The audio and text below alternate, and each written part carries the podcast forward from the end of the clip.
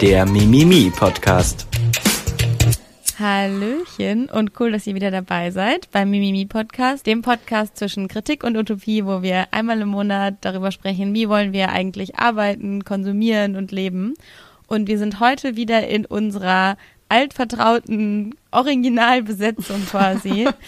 äh, mit mir, Taina. Und mir, Filine. Und Lara. Und wir nehmen heute die Folge relativ spät auf. Normalerweise wollen wir ja einmal im Monat eine Folge veröffentlichen.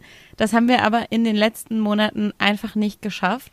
Und ironischerweise hängt das auch mit dem Thema zusammen, über das wir heute sprechen wollen, und zwar dem Thema Arbeit. Weil wenn man viel andere Arbeit, in welcher Form auch immer zu tun hat, dann ist es schwierig, da so einen Podcast reinzuquetschen. Aber Gott sei Dank sind wir heute wieder dazu gekommen. Und ich möchte euch zu Beginn eine kleine Frage stellen. Und zwar, Würdet ihr sagen, dass ihr neue Jobs oder Berufe oder Berufsfelder, die ihr kennenlernt, tendenziell eher idealisiert oder romantisiert? Also eher so denkt, hey ja, mega auf jeden Fall.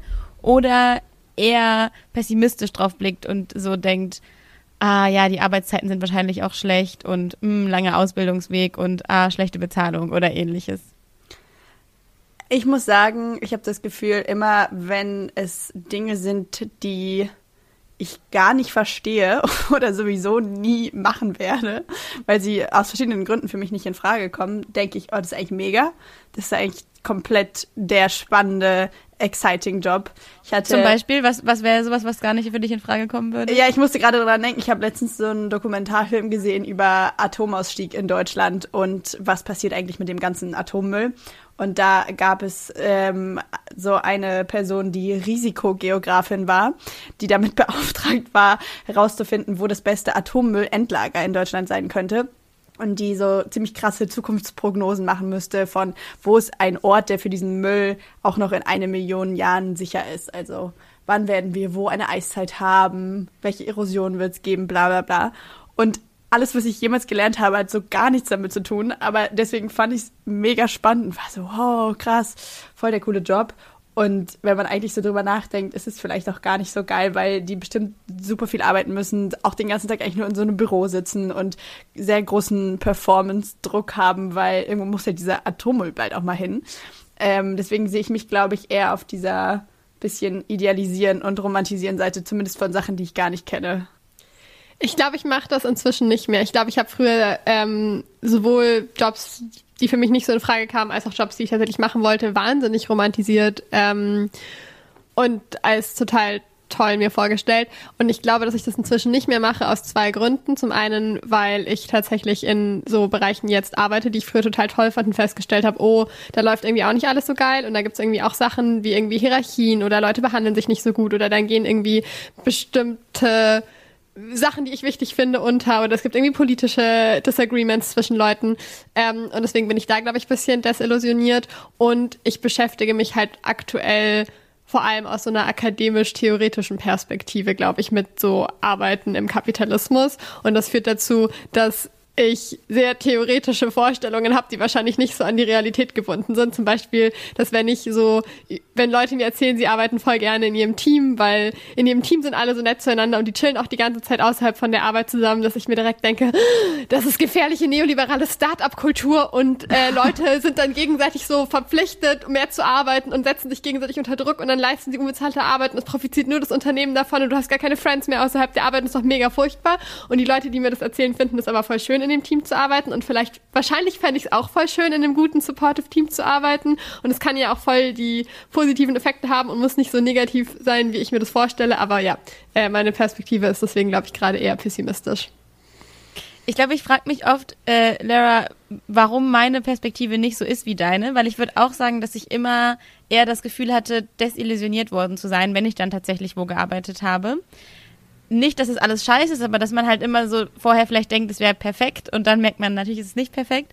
Und trotzdem merke ich bei mir, dass ich immer noch sehr dazu tendiere, Sachen zu idealisieren oder zu romantisieren und aber auch immer sehr schnell gehypt bin von Sachen. Also ich habe zum Beispiel keine Ahnung, vor zwei Wochen einen Podcast von der Vogue gehört und dachte danach, ich muss in die Fashion-Industrie. It's my calling, it's my destiny. Die Fashion-Industrie wartet nur auf mich. Ich habe auch schon direkt die Marktlücke entdeckt, die es unbedingt umzusetzen gilt.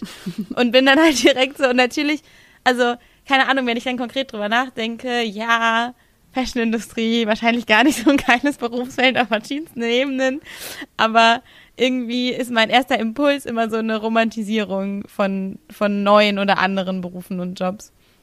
Ich fände es das interessant, dass du das so als Calling und Destiny beschreibst, weil ich das Gefühl habe, dass das in meinem Umfeld voll viele Menschen sagen oder dass Leute das ja zum Beispiel auch oft über Journalismus sagen, dass es ja eigentlich nicht so ein geiler Job ist, weil irgendwie prekäre und ungeile Arbeitsbedingungen, Leute, die das machen, bei denen ist es halt so ihr Calling. Und ich weiß immer nicht so richtig, was Leute damit meinen, weil ich das, glaube ich, nicht so empfinde. Ähm, kannst du beschreiben, was das bedeutet, das Gefühl zu haben, auch wenn es nur für einen Nachmittag oder eine Nacht reicht, dass es dein Schicksal ist, einen bestimmten Job machen zu wollen? Ja, ähm, also bei mir ist es dann schon so, ich bin auch immer so sehr visuell im Kopf. Ich habe dann eher so wie so ein Kinofilm von meiner Zukunft im Kopf, dass ich dann zum Beispiel, ähm, also I always dream big, ja, ähm, dass ich dann zum Beispiel diesen Podcast höre und dann so denke, also meine meine Marktlücke, die ich herausgefunden hatte, war weil ich selber Interesse daran habe, dass ich mehr Butch-Kleidung sehen möchte. Also Anziehsachen, die darauf zugeschnitten sind, dass Menschen mit runderen Körpern äh, Anziehsachen tragen, die den Körper vielleicht in Anführungszeichen männlicher oder maskuliner wirken lässt. Und dass es und äh, das mehr zu so einer Fashion-Sache zu machen, wie auch immer, das war meine Marktlücke.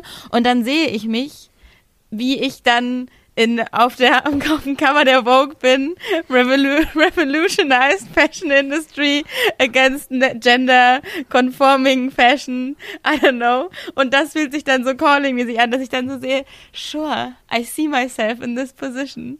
Und natürlich weiß ich, das ist irgendwie kompletter so kindlicher ja, so ein kindlicher Gedanke ist auch von irgendwie, keine Ahnung, vielleicht so im, im Zusammenhang mit Beru Berühmtheit und so.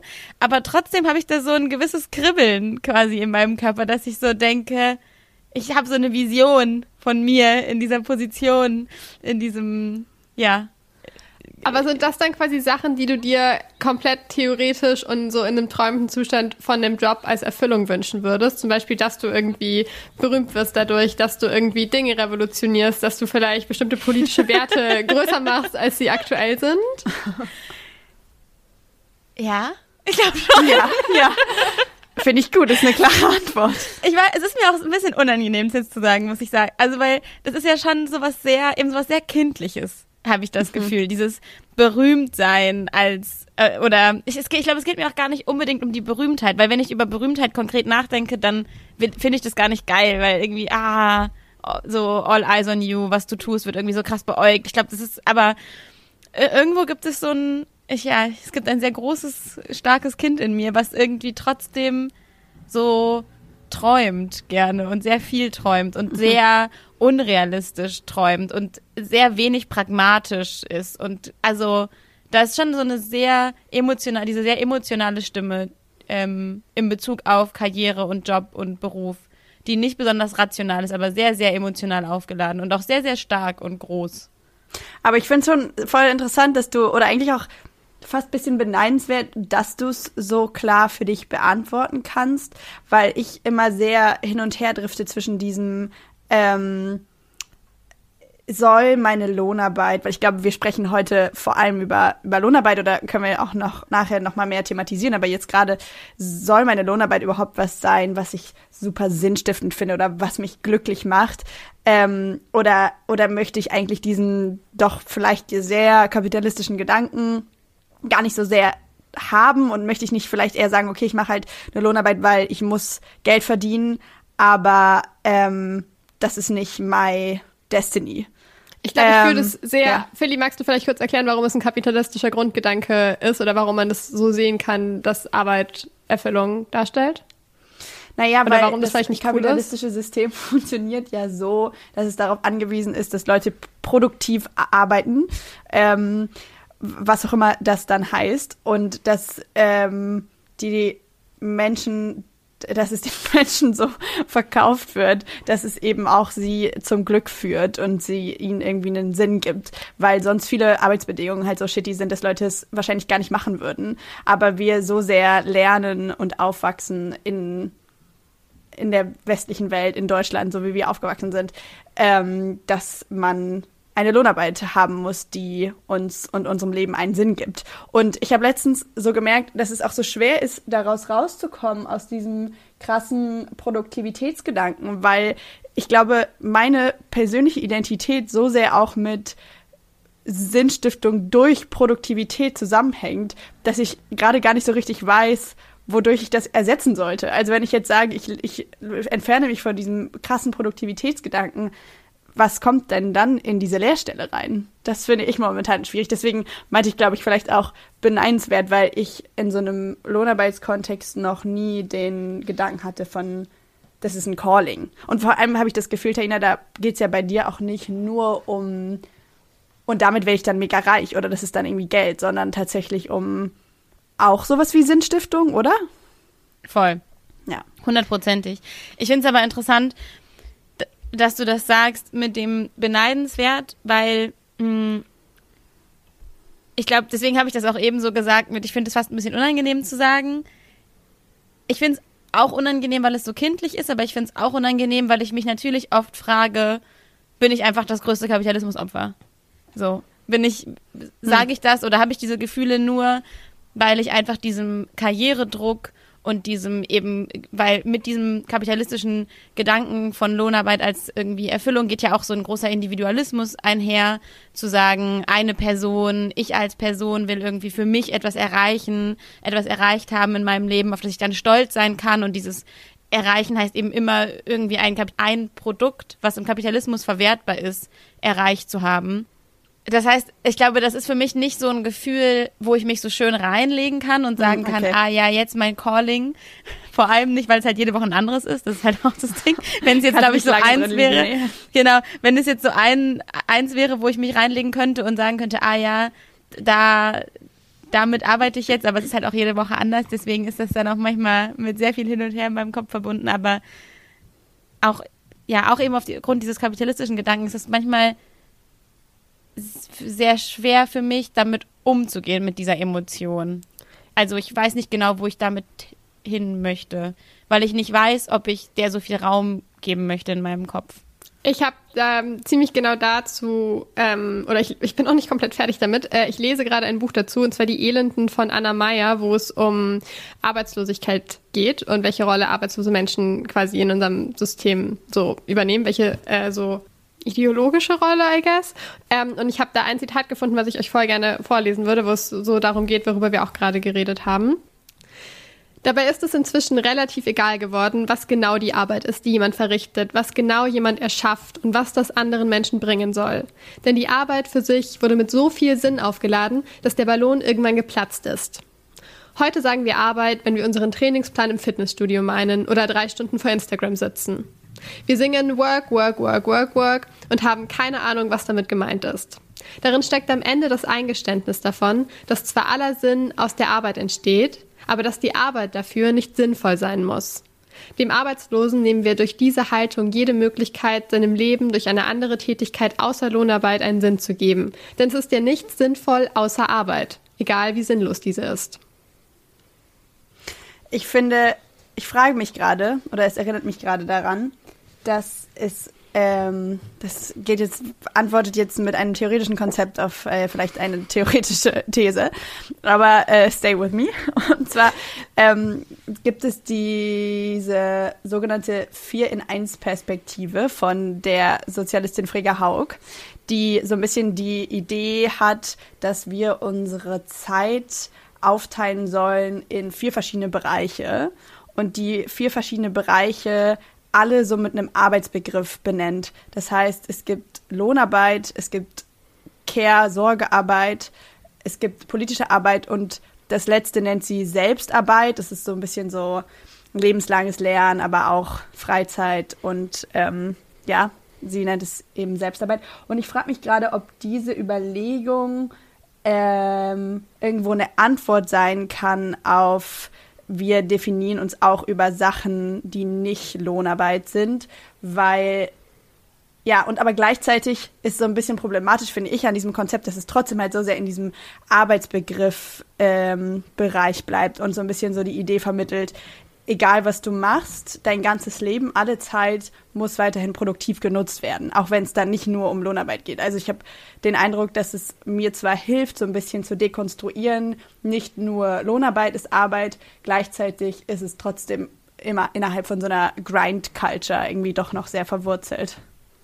Das finde ich irgendwie voll das spannende Konzept und auch, wie du das eingeordnet hast, gerade was daran irgendwie gut und was daran schlecht ist, weil ich einerseits sehe ich, dass es auch gerade hilft, Knoten in meinem Kopf zu lösen, zu sagen, okay, es gibt halt verschiedene Formen von Arbeiten. Im Kapitalismus wird vor allem Lohnarbeit oder Produktionsarbeit, bei der halt Dinge geschafft werden und die irgendwie Arbeit ist, die so produktiv verwertet werden kann. Das wird höher geschätzt und deswegen wird zum Beispiel Care-Arbeit entweder unbezahlt oder sehr schlecht bezahlt verrichtet und gleichzeitig zu sagen, aber es bleibt in dieser Produktionslogik drin und vielleicht wäre es geil, nicht in der Produktionslogik zu haben. Wobei ich auch nicht weiß, was, also ich glaube, ich bin so sehr drin in der Produktionslogik, dass ich mir auch nicht vorstellen kann, wie es ohne wäre.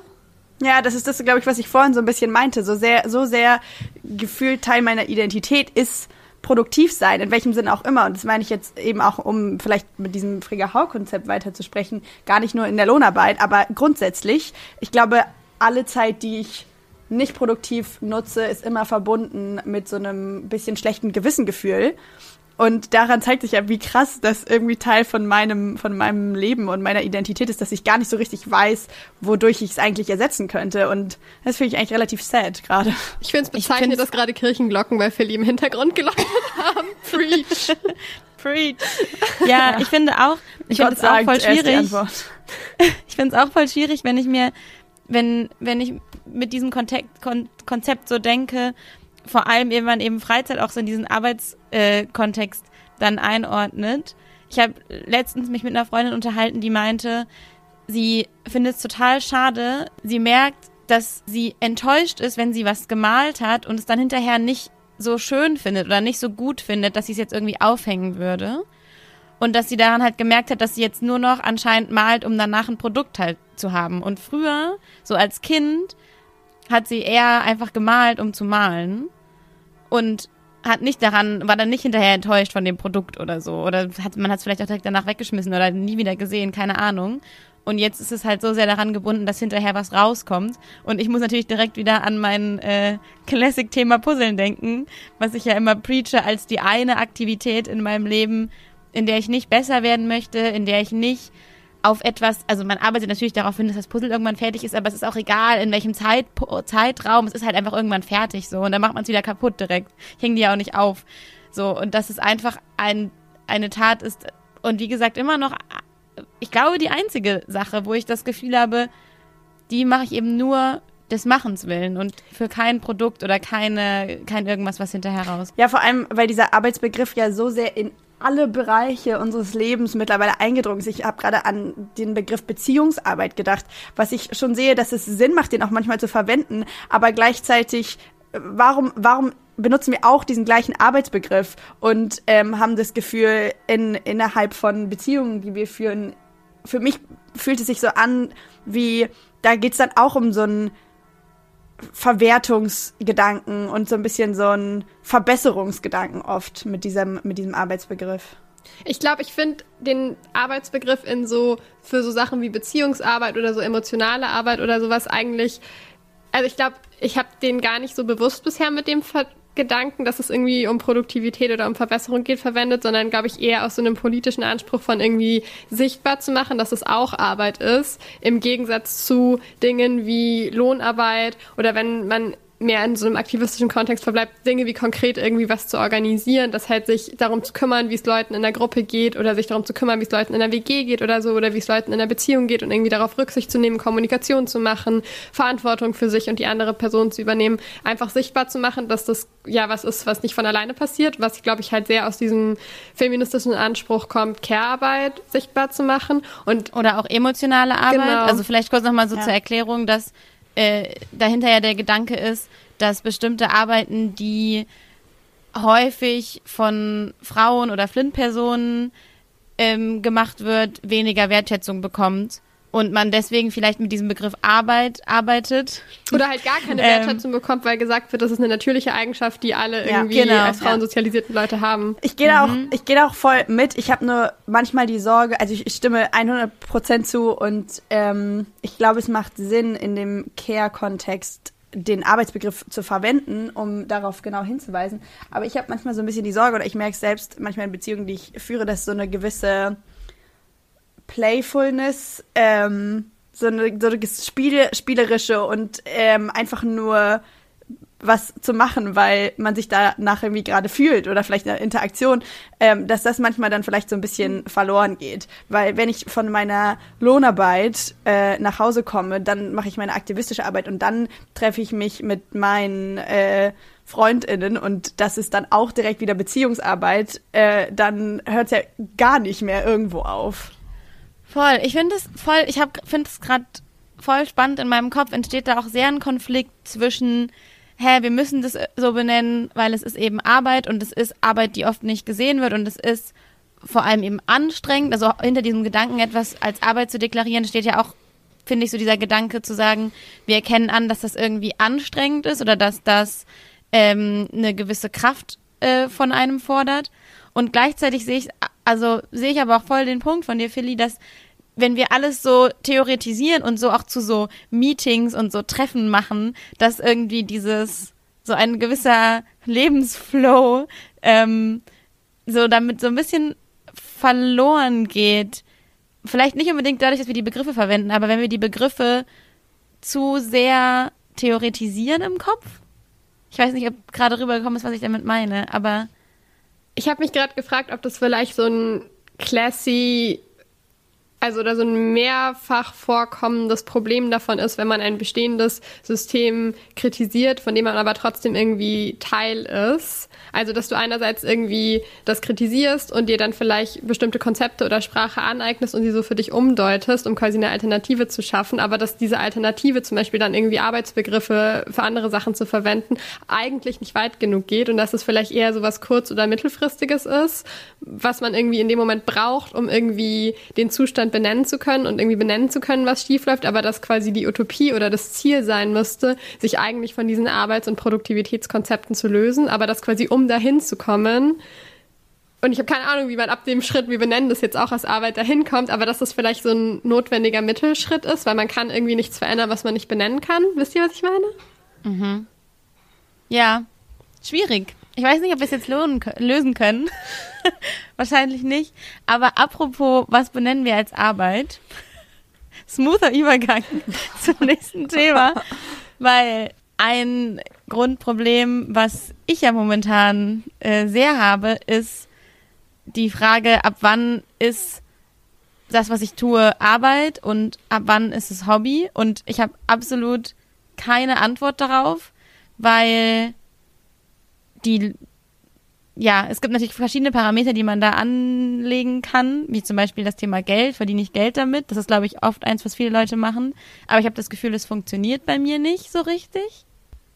Ja, ich glaube, während du weiter darüber nachdenkst, ähm, da kurz mal reinzugrätschen, ähm, das ist ja auch was, was uns in dem Machen dieses Podcasts vielleicht so ein bisschen begleitet und beschäftigt, weil ich würde zum Beispiel dieses Podcast-Projekt nicht als Lohnarbeit bezeichnen.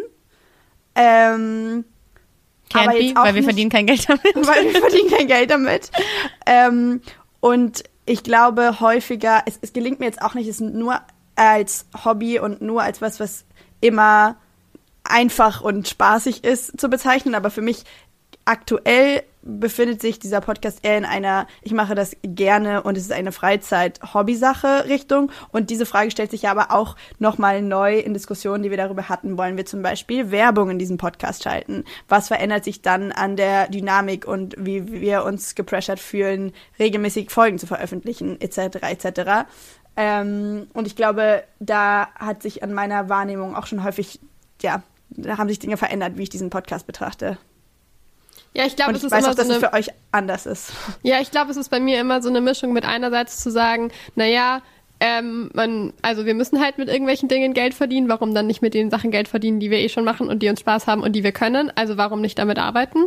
Ähm, und andererseits ich eben das Gefühl habe, ich will mir auch nicht alles so wegnehmen lassen. Und ich will dann zum Beispiel nicht, dass Leute irgendwie mitentscheiden, worüber wir reden oder wie lange und wie regelmäßig wir Folgen machen. Und ich will auch nicht alles, was ich mache, irgendwie monetarisieren und zu Geld machen müssen. Ich will auch manche Sachen einfach nur für mich machen. Und ich, ja, will auch nicht Weil dann diesen ja auch Druck bestimmte haben, Sachen aufhören, Spaß zu machen. Genau, und ich will auch irgendwie nicht diesen Druck haben, so diesen, ich glaube, wir haben schon auch so, dass wir irgendwie bis zu einem gewissen Grad irgendwie besser werden wollen, indem wir es wir machen. Aber ich glaube, es ist ein anderer Druck, wenn, oder eine andere Situation, wenn wir zu dritt uns das sagen, als wenn es mit so einem Ding ist von, okay, wir müssen jetzt unsere HörerInnenzahlen auf einem bestimmten Level halten, damit irgendwie unsere WerbepartnerInnen dranbleiben. Das ist ja so ein anderer Optimierungsdruck, wenn der von solchen Faktoren außen kommt. Und ja, ich finde das auch sehr schwierig.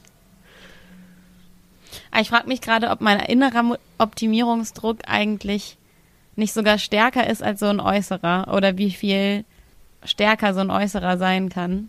Weil ich glaube, mein innerer ist schon sehr stark. Auch Also, Bezug auf sagst mehr, noch mehr geht eigentlich gar nicht.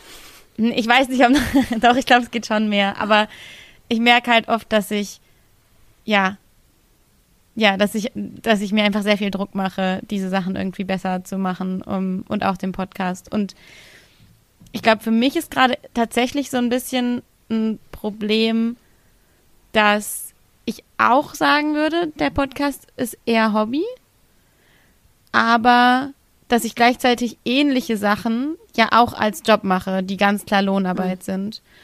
Und deswegen finde ich es für mich momentan manchmal ein bisschen schwierig, mich für den Podcast zu motivieren, glaube ich, weil ähm, nicht, weil ich nicht Lust drauf habe, ihn zu machen, aber weil natürlich das Geld, das Thema Geld in meinem Leben eine große Rolle spielt, auch also einfach im Sinne von Geld haben, überleben.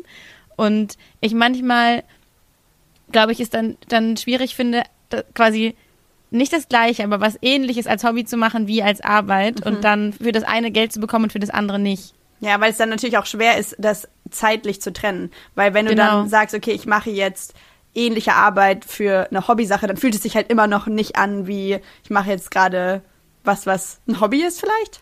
Ja, weil die Frage ist ja zum Beispiel auch, wenn ich jetzt den Podcast vorbereite, gehe ich dann ins Büro oder bin ich dann zu Hause auf dem Sofa? Ist das jetzt in meiner, während meiner Arbeitszeit? Weil ich eigentlich was ähnliches mache wie für etwas, wo ich Geld für bekommen würde? Oder mache ich das abends? Weil wenn ich das abends mache, dann verarsche ich mich ein bisschen selber, weil dann tue ich so, als würde ich mich nicht so krass konzentrieren. Und dann, also dann, wenn ich das abends mache, dann habe ich das Gefühl, dann arbeite ich am Ende halt 80 Stunden, weil es trotzdem also so krassen Konzentration, Headspace, Zeit und all diese Dinge für sich beansprucht. Und ich finde, Ja. das ist auch genau dieses zentrale Problem eben zwischen Hobby und Arbeit. Wenn man es nicht so gut unterscheiden kann, ist man dann nur am Arbeiten? Also ist man dann nur am Hobby äh, haben und nur am Spaß haben oder ist man nur am Arbeiten? Ja. Also Und ich, Ich habe hab- aber auch das Gefühl, es verändert so meine Einstellung zum Podcast, wenn ich das mehr als Arbeit frame, weil ich glaube irgendwie das Gefühl, dass ich dann mir und euch anfange, mehr Druck zu machen und zum Beispiel besser zu vermarkten und irgendwie regelmäßiger was bei Instagram zu posten und irgendwie mehr Fortschritt sehen zu wollen. Und ich habe das Gefühl, wenn ich das als Hobby sehe, kann ich irgendwie mehr sagen, okay, aber wir priorisieren halt, wie es uns gerade geht. Und wenn es uns gerade nicht so danach ist, zwei Monate hintereinander eine Podcast-Folge aufzunehmen, dann ist es halt irgendwie so. Und ich glaube, wenn ich es als Arbeit frame, was vielleicht viel über mein Verhältnis zur Lohnarbeit sagt, ähm, finde ich das nicht mehr so einfach. Ja, ich habe irgendwie versucht, in letzter Zeit eine neue Lebenseinstellung mehr zu, zu embracen. Preach. Ähm, und zwar habe ich so darüber nachgedacht, dass es mich, glaube ich, lange immer sehr gestört hat oder ich es irgendwie schade fand und wahrscheinlich immer noch zum Teil, dass ich jetzt nicht so eine Sache so gut pinpointen kann, wo ich so denke, okay, da bin ich mega gut drin oder das ist jetzt so voll mein Identifizierungsding. Und dann habe ich äh, letztens ähm, in verschiedenen Gesprächen gemerkt, dass es auch eigentlich geil ist, mittelmäßig zu sein. Das ist irgendwie, und das ist irgendwie eine Sache, die ich mehr, die ich mehr embracen möchte. Einfach so, Mittelmaß ist mega. Und äh, ich merke auch, wie ich in bestimmten Sachen, auch jetzt was diesen Podcast angeht, aber auch andere Sachen, die ich jetzt gerade vielleicht in so einem Uni-Kontext oder so produzieren muss, ich denke so, nee, das ist jetzt auch einfach, ich weiß, das könnte man wahrscheinlich besser machen, aber why? Ich glaube, das ist voll die gesunde Einstellung. Ich versuche da auch hinzukommen und ich habe gemerkt, dass ich glaube ich, ich war diese Art von Kind, die Erwachsene immer sehr klug fanden, weil ich glaube ich große Wörter kannte, bevor äh, keine Ahnung, vielleicht mein Bruder sie kannte und deswegen glaube ich und viel gelesen habe und irgendwie keine Ahnung das manchmal cooler fand, mit Erwachsenen rumzuhängen, als mit so Menschen in meinem Alter, was glaube ich mehr mit meiner Social Awkwardness zu tun hat, als mit irgendwelchen anderen Sachen. Und ich glaube, ich war immer so sehr dieses Kind, von dem Leute so waren so, ja, ja, du bist wahnsinnig talentiert und schlau. Und ich find's richtig schwer und es ist mein großes Projekt in den letzten Jahren, diese Anspruchshaltung an mich selber abzulegen, dass ich in allem sofort richtig gut sein muss und dass ich in allem irgendwie direkt Erfolg haben muss, sondern vielleicht auch einfach sagen zu können, dann bin ich halt darin nicht so gut und ich mache es trotzdem, weil es mir irgendwie Spaß macht oder weil ich irgendwie was daraus lerne. Und ja, dieses Embracing Mittelmäßigkeit finde ich ein äh, sehr, sehr gutes, aber auch sehr schwieriges Projekt für mich. Richtig gutes Zeug, richtig gutes Zeug, finde ich gut, ja. Mega. Hätte ich Bock auf sowas jetzt. Mega. Hätte ich echt Bock drauf, wirklich, Junge. Mega. Richtig gutes Zeug. Zeug, richtig gutes Zeug, finde ich gut, ja. Ich empfehle heute eine Netflix-Serie. Und zwar heißt sie Liebe und Anarchie. Also eigentlich die zwei Lieblingsthemen in meinem Leben. Deswegen dachte ich mir schon mal direkt perfekt. Und es ist eine schwedische Serie, in der es um eine Person geht, die den Job hat, so in Firmen zu kommen und deren Pro Productivity quasi zu verbessern eigentlich. Also so, so zu gucken, was läuft hier schief, wo können wir irgendwie Sachen besser machen, wo die Leute dann immer Angst vor haben, gefeuert zu werden. Und äh, ja, sie hat fängt ein Techtelmechtel mit einem jüngeren IT-Techniker an. Und äh, es klingt, es, ich fand es irgendwie sehr lustig und es war, es, ich fand vor allem gut an der Serie, dass sie ähm, mit jeder Folge irgendwie tiefer wurde und verschiedene Charaktere nochmal neu beleuchtet wurden und deren Struggle und ähm, Perspektiven. Und irgendwie habe ich das gerade nochmal gedacht, auch in Bezug auf Arbeit und Perspektiven, habe ich da nochmal gelernt, dass wahrscheinlich diese Fragen, die wir uns jetzt stellen als äh, junge 24-jährige Menschen, dass das irgendwie Sachen sind, die sich verändern, weil man mehr Lebenserfahrung hat, aber die irgendwie auch nie so richtig aufhören, vielleicht, weil man immer wieder mit neuen Struggeln zu kämpfen hat. Und ja, das fand ich sehr schön und entertaining und auch lehrreich. Äh, ja, meine Empfehlung ist sehr viel weniger äh, serious. Und zwar ähm, Storytime, Leute. Ihr erinnert euch an Ratatouille den ja. Pixar-Film. Du meinst, wir sollten einfach mal wieder Ratatouille kochen. Nee, das nee, kannst nee, nee, empfehlen. nee. Habe ich letztens. Ich habe den nämlich auch letztens geguckt und das ist gut, dass du ihn letztens geguckt hast. Und ihr wisst doch, dass ich aktuell eine große neue Leidenschaft für TikTok entwickelt habe. Und bei TikTok gibt's gerade das Projekt, dass lauter Leute, die diverse Skills haben, sich überlegen, wie ein Ratatouille-Musical aussehen würde. Das heißt, Leute schreiben Songs, Leute machen Performances, Leute designen Bühnenbilder und Kostüme, machen Make-up-Vorschläge, machen Vorschläge, wie man das konkret umsetzen könnte, dass da Ratten und Menschen sind. Und es ist nur spaßig, es ist nur fantastisch. Und ich habe euch auch mal einen äh, Song davon mitgebracht, in dem wir mal reinhören können. Und zwar ist es ein Song für den Vater von Remy, von der Hauptdarsteller-Ratte, ähm, weil der doch Remy am Anfang sagt, also weil Remy, die Ratte, möchte unbedingt äh, kochen und erfolgreicher Koch werden. Und Remys Vater sagt ihm am Anfang, dass das nicht so eine gute Idee ist. Und das ist der Song dafür. Trash is our treasure, it's all that we need. Why ask for better when we're comfortably finding the good in the garbage, the gold in the gruel? One human's trash is another rat's fuel, and you there, young Remy, are yet to find out. that that's what Ich muss kurz kommentieren, dass ich das sehe und höre und mein erster Gedanke ist, muss Musical-Darsteller werden. Natürlich! Natürlich! Das ist mein Calling. Das passiert mir ungefähr zweimal am Tag, wirklich. Es ist, ich sag mal so, ich weiß nicht, wie beneidenswert diese Dings von mir ist. Es war wirklich, ich war gerade so, natürlich, warum mache ich nicht Musicals? Musicals produzieren, Songs schreiben, Musical darstellen, singen, tanzen auf der Bühne. Es ist the best ja, egal. Äh, Finde ich eine gute Empfehlung. Ja, es gibt mir sehr, sehr viel Joy im Moment. Also ich glaube, wenn du Lust hättest, dir einen Song zu überlegen, kannst du den auf jeden Fall bei TikTok hochladen und die Wahrscheinlichkeit, dass viele Leute den toll finden und sich dann vielleicht noch ein Kostüm dazu überlegen, ist sehr hoch. Ja gut, dann mache ich das vielleicht. Ähm, ich habe eine sehr, für mich sehr aktuelle Empfehlung. Ähm, und zwar empfehle ich, sich gegenseitig Bücher, Geschichten, vielleicht auch Gedichte vorzulesen.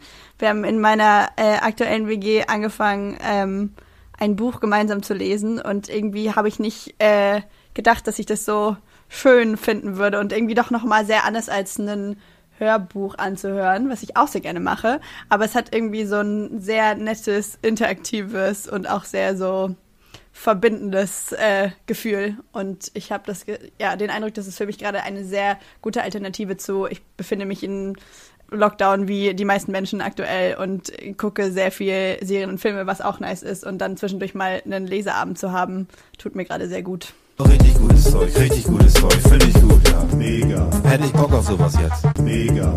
Hätte ich echt Bock drauf, wirklich, Junge. Mega. Richtig gutes Zeug, richtig gutes Zeug, finde ich gut, ja.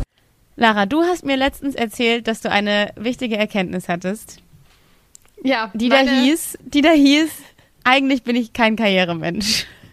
Ich glaube, Ja. das war deswegen eine große Erkenntnis über mich, weil sie mit der Erkenntnis einherging, dass ich, glaube ich, früher immer dachte, ohne dass ich das jemals konkret ausgesprochen oder vielleicht auch als Satz in meinem Kopf formuliert hätte, dass ich mich entscheiden muss, ob ich Karriere mache oder ob ich halt mehr sowas hab, wie ich fokussiere mich auf meine Familie und so. Also glaube ich, dieses klassische Ding, was, glaube ich, Menschen, die als Frauen sozialisiert werden, haben mit, ich muss mich entscheiden zwischen Karriere und Kindern. Ähm, und ich glaube, mir war gar nicht klar, dass ich das irgendwie sehr tief in mir drin hatte. Und habe aber in letzter Zeit viel darüber nachgedacht, worüber wir am Anfang vom Podcast gesprochen haben, woraus ich irgendwie Sinn ziehen könnte, wenn ich das nicht aus Lohnarbeit oder aus klassischen Heterofamilienkonstellationen ziehe. Und dann habe ich festgestellt, dass, glaube ich, die Sachen, auf die ich gerne hinarbeiten möchte oder die Sachen, die ich mir irgendwie vorstelle, dass ich sie mal schön fände zu haben, nichts mit Kindern zu tun haben, also nicht zwangsläufig und auch nichts mit einer Karriere zu tun haben, sondern dass es halt eher so Vorstellungen sind wie Und Lara so, hm, was I do dann? none of both. so. TikTok. Ja, und dass es halt mehr so Sachen sind wie ähm, finanzielle Sicherheit zu haben für mich und die Menschen, die mir wichtig sind und halt irgendwie mit den Friends und Leuten mit verschiedenen Beziehungen äh, irgendwie zusammenzuwohnen und irgendwie so einen Ort zu haben, an dem ich mich gut fühle und dass es mehr so Umstände sind, die natürlich darauf angewiesen sind, dass ich irgendwie Geld verdiene und finanzielle Sicherheit habe, aber dass dass es jetzt nicht so ist, dass ich mir als Ziel setze, ich will irgendwann so und so viel Geld verdienen oder ich will irgendwann in der und der Position sein oder ich will irgendwann für die und die Organisation oder Medium oder was auch immer arbeiten und dass ich dann festgestellt habe, vielleicht bin ich gar kein Karrieremensch, vielleicht ist das gar nicht so, worauf ich hinarbeite. Und das fand ich krass, weil ich glaube, ich dachte immer, ich wäre ein Karrieremensch, weil ich irgendwie, glaube ich, schon früher festgestellt habe, dass so dieses Kinderfamilien-Ding jetzt nicht unbedingt das ist, was ich anstrebe. Aber vielleicht lag das auch nur daran, was ich mir irgendwie unter Kinderfamilie vorgestellt habe und dass es halt sehr heteronormativ war und dass, wenn das irgendwie andere Familien- und Beziehungs- und Freundschaften, Konstellationen sind, dass es mir dann vielleicht doch besser gefällt, als Karriere zu machen. These, die vielleicht, vielleicht gar nicht unbedingt, ist keine Antithese zu dem, was du sagst, aber ich habe manchmal so ein bisschen Sorge, dass, weil ich dieses Gefühl von dir auch sehr teile mit einer anderen Vorstellung von Zusammenleben und so die Leute, die mir wichtig sind, die möchte ich irgendwie in meiner Nähe haben und ich möchte, dass es denen gut geht und wir irgendwie ein gutes Life zusammen haben, was sich vielleicht nicht über so Lohnarbeit, Karriere Sachen definiert. Und ich habe manchmal die Sorge, dass so dieser zu krasse ähm, Aussteiger, wir bilden uns unsere eigene Kommune, linke Bubble, Lifestyle dazu führen könnte, dass man sich so ein bisschen einfach rausnimmt und so sagt, okay, das ist ein, das ist ein äh, System, dem stimme ich nicht überein und damit möchte ich irgendwie nichts zu tun haben.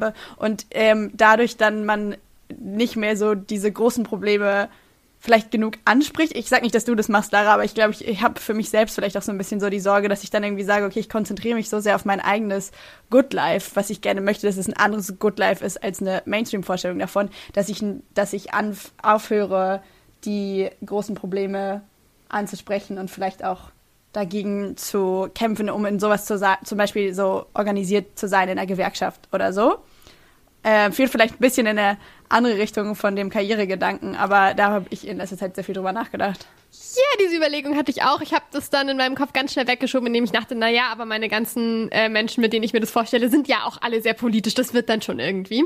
Äh, aber ja, ich habe darüber auch schon nachgedacht und ich glaube auch, dass es eine berechtigte äh, Sorge ist. Oder eine Sache, die man vielleicht dann einfach sehr bewusst behandeln muss. Don't know. Und vielleicht romantisiere ich es auch komplett. Ich kann glaube aber, dass, die sich, dass diese Frage ich kann den Gedanken nachvollziehen, Philly. Ich habe nur das Gefühl, dass diese Frage sich immer stellt, auch wenn man so sehr, also auch als wenn man dann nicht mehr so Teil der, der Gesellschaft, wenn man dann irgendwie mit seinen Friends am, am Haus lebt, aber so, wenn man, ähm, sagen wir, wenn man jetzt mehr irgendwie vielleicht so einen Karriere- oder Weg macht oder vielleicht auch eine, einen politischeren Job oder so hat, der vielleicht mehr in, in sich Karrierekreisen oder so abzielt. Ich glaube, auch dann ist das eine Frage, die sich konstant stellt, wie viel Teilhabe habe ich gerade an der Gesellschaft, wie sehr nehme ich gerade an gesellschaftlichen Prozessen teil, weil ich merke gerade bei mir momentan, dass ich irgendwie es gerade sehr viel weniger mache als, oder ich weiß nicht, ob weniger, aber vielleicht weniger aktiv, als als ich noch studiert habe und ich gerade so das Gefühl habe, ich muss gerade, ich muss erstmal diese ganzen, ich muss diese Arbeitssachen und diese Karrierefragen, weil ich gerade ja auch mich irgendwie in der Selbstständigkeit befinde, irgendwie ordnen, weil, weil ich gerade so überfordert bin mit vielen Themen und Dingen, die da auf mich zukommen. Und das führt jetzt gerade auch nicht dazu, dass ich irgendwie sehr viel, ja, sehr viel politischer oder sehr viel mit mehr, sehr viel mehr Teilhabe an der Gesellschaft Teil der Gesellschaft bin. Also Ja, wahrscheinlich gibt es diese Gefahr immer. Ja, vielleicht führen dann da die Fäden insofern zusammen, dass die, ja, das Zentrieren auf Lohnarbeit oder das vielleicht eben Kapitalismus uns auch davon ablenken will, gegen den Kapitalismus zu kämpfen, weil wir so busy die ganze Zeit mit diesen Gedanken sind und weil diese Fragen von, wie will ich arbeiten und wie will ich leben, so sehr individualisiert werden, was zu einem gewissen Maße uns ja auch das Gefühl von einer Freiheit vermittelt, aber es ist halt auch die Frage, wie viel Freiheit ist eine Freiheit auf einem individuellen Niveau? Und weil ja auch dieses ganze Thema Karriere so krass individualisiert, oder? Also weil es dann dieses Gefühl ist von, ich bin halt alleine dafür verantwortlich. Also ich meine, funktioniert irgendwie nur so mittel, weil ja es schon so ist, dass manche Menschen familiären Background haben, in dem mehr Geld steckt als bei anderen. Aber dass es so vom Prinzip her geframed wird als dieses ähm, Ding von ich alleine bin jetzt für irgendwie für meine Karriere verantwortlich und ich alleine bin dafür verantwortlich, wie erfolgreich ich bin, was natürlich nicht stimmt, weil es ja mega viele Faktoren gibt, die dafür sorgen, dass keine Ahnung, also so Dinge wie Rassismus und Sexismus und irgendwie Klassismus, die ja da sind und die dafür sorgen, dass manche Menschen einfacher Erfolg haben können als andere. Aber so wird die Geschichte ja nicht erzählt, sondern die Geschichte ist ja immer noch diese individualisierte Erfolgsgeschichte. Ja. Und Als gute Antwort vielleicht äh, zu dieser Idee von du allein bist für deinen Erfolg verantwortlich und du musst dich auch irgendwie durchkämpfen und was ja auch so ein ultimativer Wettbewerbsgedanke ist, ähm, ist, finde ich, so darauf zu gucken, was für Unterstützungs- und mehr so Community-Netzwerke gibt es auch schon in der Arbeitswelt. Und ich habe in der Vorbereitung für diese Folge daran denken müssen, wie wir alle in dieser Telegram-Gruppe sind, die für nicht cis-männliche Personen ist, die im journalistischen Bereich arbeiten und wo es sehr darum geht zu sagen, hey, wir unterstützen uns gegenseitig, tauschen uns aus darüber, wie viel wir bezahlt werden für ein bestimmtes Projekt oder geben auch Projekte ab, wenn wir gerade keine Kapazität dafür haben. Und ich habe das Gefühl, solche Organisationen sind schon, gehen schon sehr gut in so eine Richtung von weg von einer individuellen Karrierevorstellung. Ja, ich merke das zum Beispiel auch auf so einer, ich meine, viel niedrigeren und nicht unbedingt Lohnarbeitsebene, aber das, als ich mit meinem Master angefangen habe, sich halt ähm, fast alle Leute, die mit mir angefangen hab, in, haben, halt sich in der Gruppe organisiert haben. Und ja, allein so Dinge zu wissen, wie andere Leute sind gerade auch davon überfordert und wissen nicht, ob sie es in Regelstudienzeit schaffen und strugglen gerade mit dem Online-Semester und haben ihre eine Hausarbeit auch noch nicht abgegeben, dass allein dieses Wissen, dass es da, dass es diese Leute gibt oder dass ich irgendwie fragen kann, wenn ich mit irgendwas nicht klarkomme und dass da irgendwie Support da sein wird, dass allein das dazu führt, dass ich mich viel weniger allein fühle und dass ich viel weniger das Gefühl habe, das bin ich, die hier gegen ein Unisystem steht, sondern das bin irgendwie ich und Menschen, die solidarisch mit mir sind, die dagegen stehen. Ja. Und das nimmt eben auch so total diesen Competition-Gedanken oder es kann zumindest gegen ihn wirken. Ich hatte auch letztens wieder den Moment, den ich ganz oft habe, leider, leider, leider, wenn ich Menschen sehe, die sehr erfolgreich sind mit Sachen, die sie machen, die vielleicht ähnlich sind wie Sachen, die ich auch mache und die jünger sind als ich, dass ich direkt das Gefühl habe, I achieved nothing in life, weil ich so, also einfach nur durch die Tatsache, dass die quasi jünger sind. Also Ja. und ich so denke, hä, was habe ich denn die letzten Jahre gemacht? Warum bin ich denn? Weil man früher dachte, ich glaube, das kommt vielleicht daher, dass man so als Teenager oder ich zumindest als Teenager immer so dachte, ja, dann und dann ist man so und so alt und dann hat man das und das irgendwie erreicht und dann ist man an dem und dem Punkt und dann wird man immer älter und dann merkt man, man ist nicht an diesem Punkt, sondern man ist irgendwo dazwischen und completely lost and confused about life. Und äh, dann sieht man so junge Leute und denkt so, die haben's, die haben irgendwie die Sachen voll klar und dann habe ich mit einer Freundin gesprochen, die zu mir meinte, hey, ja, aber ganz ehrlich, es gibt mit Sicherheit tausende Leute, die dich angucken und das gleiche Gefühl haben. Einfach nur, weil man einen anderen Bezug irgendwie zu den Sachen hat, eben zu den Sachen, die man von außen sieht. So, wie vielleicht du, Lara, Leute siehst, die in Regelstudienzeit studieren und du denkst so, hä, sie kriegen es alle hin. Und wenn man aber genauer nachfragt, sieht man, okay, wir sitzen eigentlich alle im gleichen Boot und wir haben alle irgendwie ähnliche Struggle. Und nach außen zeigen die sich anders oder zeigen sich vielleicht gar nicht. Mhm. Aber eigentlich ist diese Competition, die wir so, äh, was sehr künstlich ist, was eigentlich gar nicht da ist. Und dieses Ding mit dem Alter ist ja auch so perfide, ne? Weil so, es gibt hunderttausend Gründe, warum Menschen nicht mit, keine Ahnung, 23 mit ihrem Studium fertig sind oder warum Leute nicht äh, direkt die Ausbildung finden, die zu ihrem Traumjob führt, sondern die vielleicht abbrechen und nochmal neu anfangen oder warum Leute einfach länger brauchen. Und es gibt so viele Gründe dafür und trotzdem ist so ein krasses manchmal ausgesprochen, manchmal unausgesprochenes Shaming dafür da, wenn Leute mit Sachen länger brauchen. Ich finde es richtig, richtig, richtig krass. Und es ist ja sowohl wie Leute bei Familienfeiern fragen, ach, studierst du immer noch XY oder was willst du denn mal arbeiten? Aber ja auch so Sachen wie das Kindergeld mit 25 zum Beispiel endet oder deine, deine Versicherung anders läuft oder so. Ja. Ich habe immer so das Gefühl, bei mir sind es auch teilweise so Gedanken, die halt so absurd sind, dass ich zeigt, wie vielleicht dieser ganze Altersvergleich gar keinen Sinn macht. Letztens habe ich so gelesen, ach ja, okay, King Princess ist jünger als du. Ja, ja. und dann bin ich so, ja, natürlich, ja. und es hat überhaupt nichts mit meinem Life zu tun. So, ich bin weder irgendwie in eine Musikrichtung orientiert, noch will ich das überhaupt sein. Aber ich war so, okay, also der Zug ist dann äh, abgefahren. ja, aber bei King Princess hatte ich genau das gleiche, weil ich auch so war, so, what? So, wie kann es sein? Ich bin, aber, ja, ah. Und ich meine, der Vollständigkeit halber, ich bin auch sehr, sehr oft so, dass ich euch kurz als Competition sehe, wenn ihr irgendwie Sachen kriegt und ich mir denke, ich fände es auch geil, die zu haben. Und dann muss ich mich mal ganz kurz runterholen und zu sagen, das ist kein Wettbewerb, es gibt genug Platz für uns alle. Ich bin stolz auf euch, dass ihr das geschafft habt. Ich möchte das supporten und es ist mega ja, cool. Und nur weil ihr gerade was erreicht habt, nimmt mir das nichts weg. Ja, ja, und ja ich glaube, das ist aber auch was, was in unserer, was ich so merke in unserer Freundschaft, dass ich da so viel dazu gelernt habe in den letzten Jahren und Voll. gelernt habe, das auch zu kommunizieren und dass es mir hilft, das zu kommunizieren, wenn mhm. diese Gefühle da sind. Mhm. Und im Gegenteil ist es bei uns ja eigentlich so, wenn irgendwer von uns irgendwas kriegt, irgendwas schafft, irgendwas erreicht, irgendwas macht, keine Ahnung, dass wir eigentlich alle immer davon profitieren. Also dass es vor allem bei uns überhaupt keinen Sinn macht, Competition zu sein, weil es quasi nur gut, also ja, das ist echt so. ja.